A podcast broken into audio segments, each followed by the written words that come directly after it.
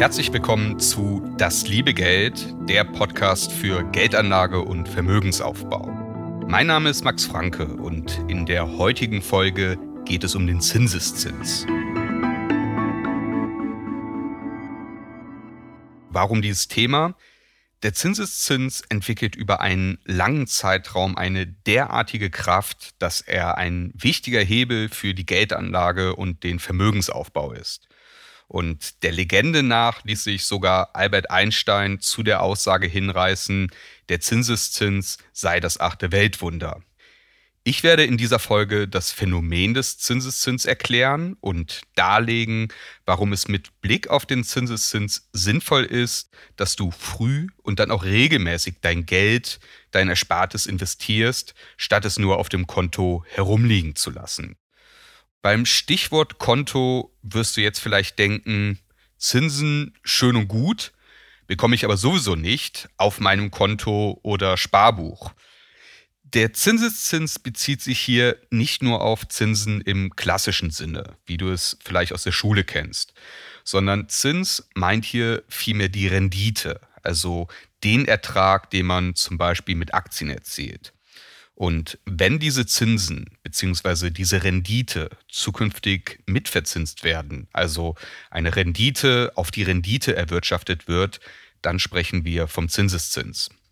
Langfristig, also Zins auf den Zins auf den Zins und so weiter, entwickelt das dann eine derart hohe Durchschlagkraft, dass wir einen exponentiellen Anstieg unseres Gesamtkapitals sehen. Aber beginnen möchte ich mit einer kleinen Geschichte, bevor ich mich der praktischen Anwendung des Zinseszins und den Implikationen für uns widme.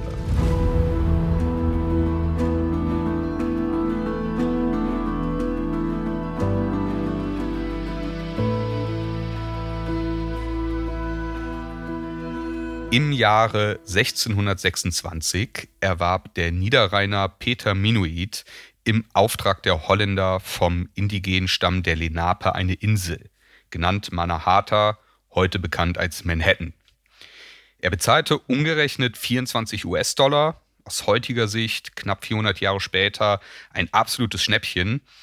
Zum Vergleich, 2014 stellte die Rutgers University eine Studie vor, wonach der heutige Bodenwert von Manhattan bei ca. 1,74 Billionen US-Dollar liegt. Doch war der Deal für die Lenape wirklich so schlecht, wie es den Anschein hat?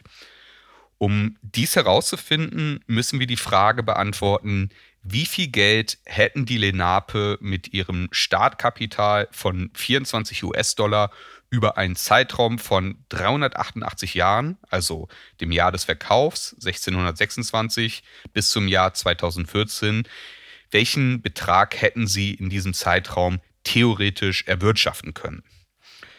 Ausgehend von 24 US-Dollar Startkapital ist der Endbetrag höher als der errechnete Bodenwert von 1,74 Billionen US-Dollar. Und dazu benötigen wir einen Vergleichswert, um eine langfristige Wertentwicklung abschätzen zu können. Und äh, wir nehmen ein breit gestreutes Aktienportfolio als Vergleichsgröße das historisch betrachtet und über einen langen Zeithorizont eine durchschnittliche Wertentwicklung von ungefähr 9% pro Jahr hatte. Und nun nehmen wir mal an, die Lenape hätten die 24 US-Dollar seinerzeit investiert. Und nehmen wir ferner an, dass sie eine durchschnittliche jährliche Rendite von vielleicht nicht 9%, sondern 7% erzielen konnten dann wäre dieser überschaubare Anfangsbetrag über 388 Jahre auf stolze 6,04 Billionen US-Dollar angewachsen.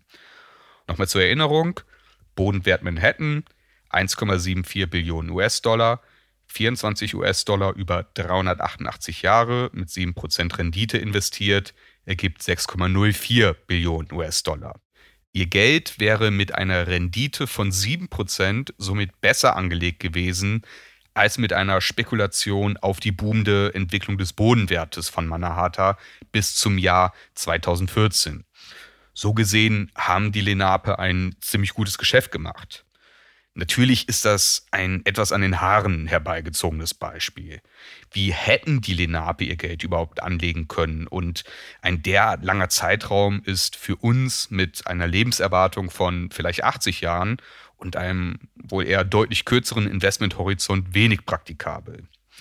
Dennoch ist die Geschichte ein, wie ich finde, interessantes Beispiel für eben jene Kraft des Zinseszins, der auch bereits bei einem Investmentzeitraum von 20 oder 30 Jahren schon eine ordentliche Wirkung erzielt.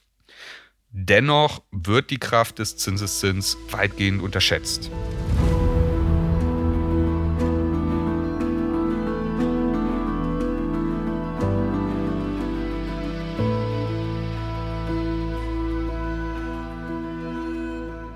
Wie eingangs erwähnt, bewirkt der Zinseszins über einen langen Zeitraum ein exponentielles Wachstum des Gesamtkapitals. Wir Menschen denken aber in linearen Mustern und können dieses exponentielle Wachstum nur schwer begreifen. Peter Diamandis, Mitgründer der Singularity University, der hat den Unterschied von linearem im Vergleich zu exponentiellem Wachstum an einem Beispiel erläutert. Wenn wir uns eine Distanz von 30 linearen Schritten vorstellen, wobei ein Schritt ein Meter lang ist, dann ergibt sich eine Distanz von 30 Metern. Das ist jetzt nicht überraschend. So denken wir, so sind wir gepolt, das ist für uns intuitiv und greifbar. Dieses lineare Wachstum können wir ohne Probleme im Kopf extrapolieren. Exponentielle Schritte, die sind für uns weitaus schwerer zu begreifen exponentielles Wachstum, das ist eine Verdopplung mit jedem Schritt, also nicht 1, 2, 3, 4, 5 bei linearer Zählweise, sondern 1, 2, 4, 8, 16 und so weiter. Und wenn wir diese Verdopplung 30 mal durchführen, ergibt sich in unserem Beispiel der 30 Schritte eine Distanz von über einer Milliarde Meter statt der 30 im linearen Wachstum. Das ist so 26 mal um die Erde. Anderes Beispiel, wenn ich für die nächsten 30 Tage jeden Tag einen Euro erhalte, dann habe ich am Ende des Zeitraums, also nach 30 Tagen, 30 Euro. Wenn ich allerdings mit nur einem Cent am ersten Tag starte und der Betrag sich jeden Tag verdoppelt, also 2 Cent am zweiten Tag, 4 am dritten und so weiter, ergibt dies nach 30 Tagen stolze 10 Millionen Euro.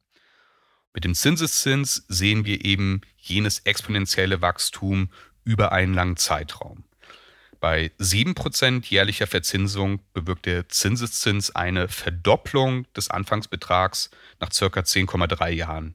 Und nach weiteren 10,3 Jahren findet bei weiter 7% Verzinsung wieder eine Verdopplung statt und der Anfangsbetrag hat sich vervierfacht.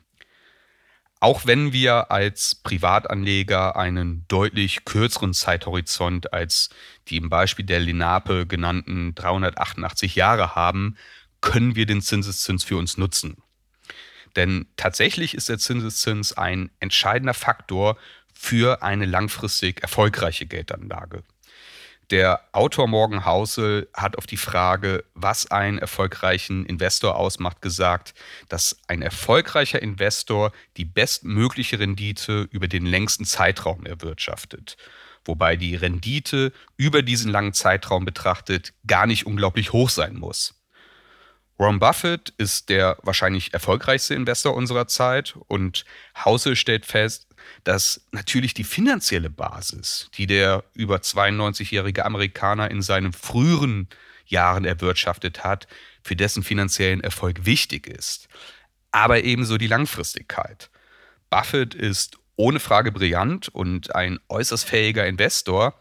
Sein Erfolgsgeheimnis liegt allerdings in der langen Zeit, in der sich sein Vermögen mit der Hilfe des Zinseszins vermehren konnte. Einmal zur Einordnung, Stand März 22 war Buffett ca. 117 Milliarden US-Dollar schwer. Seine erste Milliarde machte er erst im Alter von 50 Jahren. Das bedeutet, 99 Prozent seines Vermögens hat er erst nach seinem 50. Lebensjahr aufgebaut, auch durch den Zinseszins. Und Warren Buffett verfolgt einen bestechend einfachen, aber auch sehr disziplinierten Investmentstil, der uns in diesem Podcast noch öfters begegnen wird. Der ebenfalls nicht am Hungertuch nagende Amazon-Gründer Jeff Bezos, der fragte Buffett einmal, Warren, du bist eine der reichsten Personen auf der Welt und dein Investmentstil ist so simpel, warum kopiert dich nicht jeder? Und Buffett soll daraufhin einfach nur gesagt haben, weil niemand langsam reich werden will. Also die Moral von der Geschichte ist, wenn wir früh genug anfangen zu investieren, über einen langen Zeitraum am Ball bleiben und kontinuierlich investiert sind, dann müssen wir gar keine Superinvestoren sein, die jährliche Traumrenditen erzielen. Dann fahren wir dank des Zinseszins mit der durchschnittlichen Marktentwicklung, die wir zum Beispiel mit einem gut gestreuten Aktienportfolio erzielen, ziemlich gut. Und wir werden jetzt vielleicht nicht die nächsten Warren Buffets, aber auch mit einem überschaubaren Eigenkapital können wir eine beachtliche Summe aufbauen.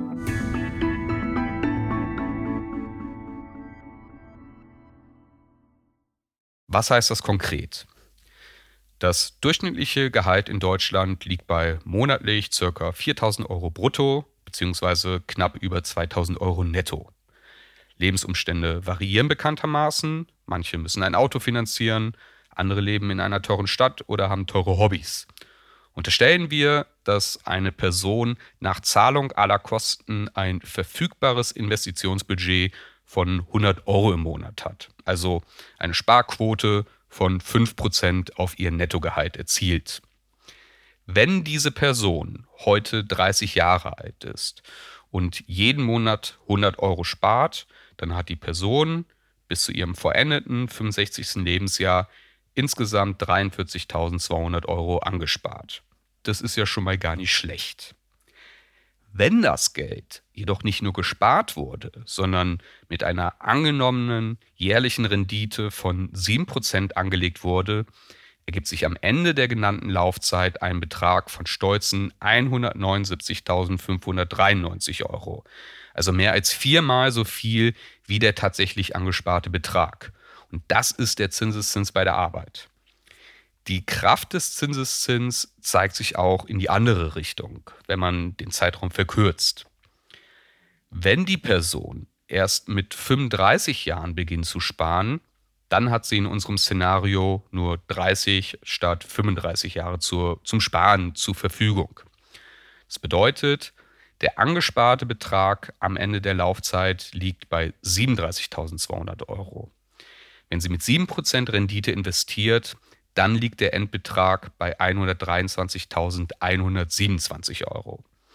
Also unterm Strich hat die Person fünf Jahre weniger investiert und somit 6.000 Euro weniger angespart, 37.200 Euro bei 30 Jahren Laufzeit versus 43.200 Euro bei 35 Jahren Laufzeit. Die große Lücke der Endbeträge geschieht aber durch die kürzere Zeit, die sich das Geld mit der Kraft des Zinseszins vermehren kann. So kommt es insgesamt durch fünf Jahre weniger Spar- und Investierzeit zu einem um 56.466 Euro geringeren Endbetrag. Anders ausgedrückt, im ersten Szenario mit 35 Jahren Laufzeit erwirtschaftete die Person 179.593 Euro. Von diesen knapp 180.000 Euro werden über 30 Prozent erst in den letzten fünf Jahren der Laufzeit generiert. Würde die Person weitere fünf Jahre sparen und investieren, erhöht sich der Betrag um 79.000 Euro auf knapp 259.000 Euro, obwohl nur zusätzlich 6.000 Euro eingezahlt wurden.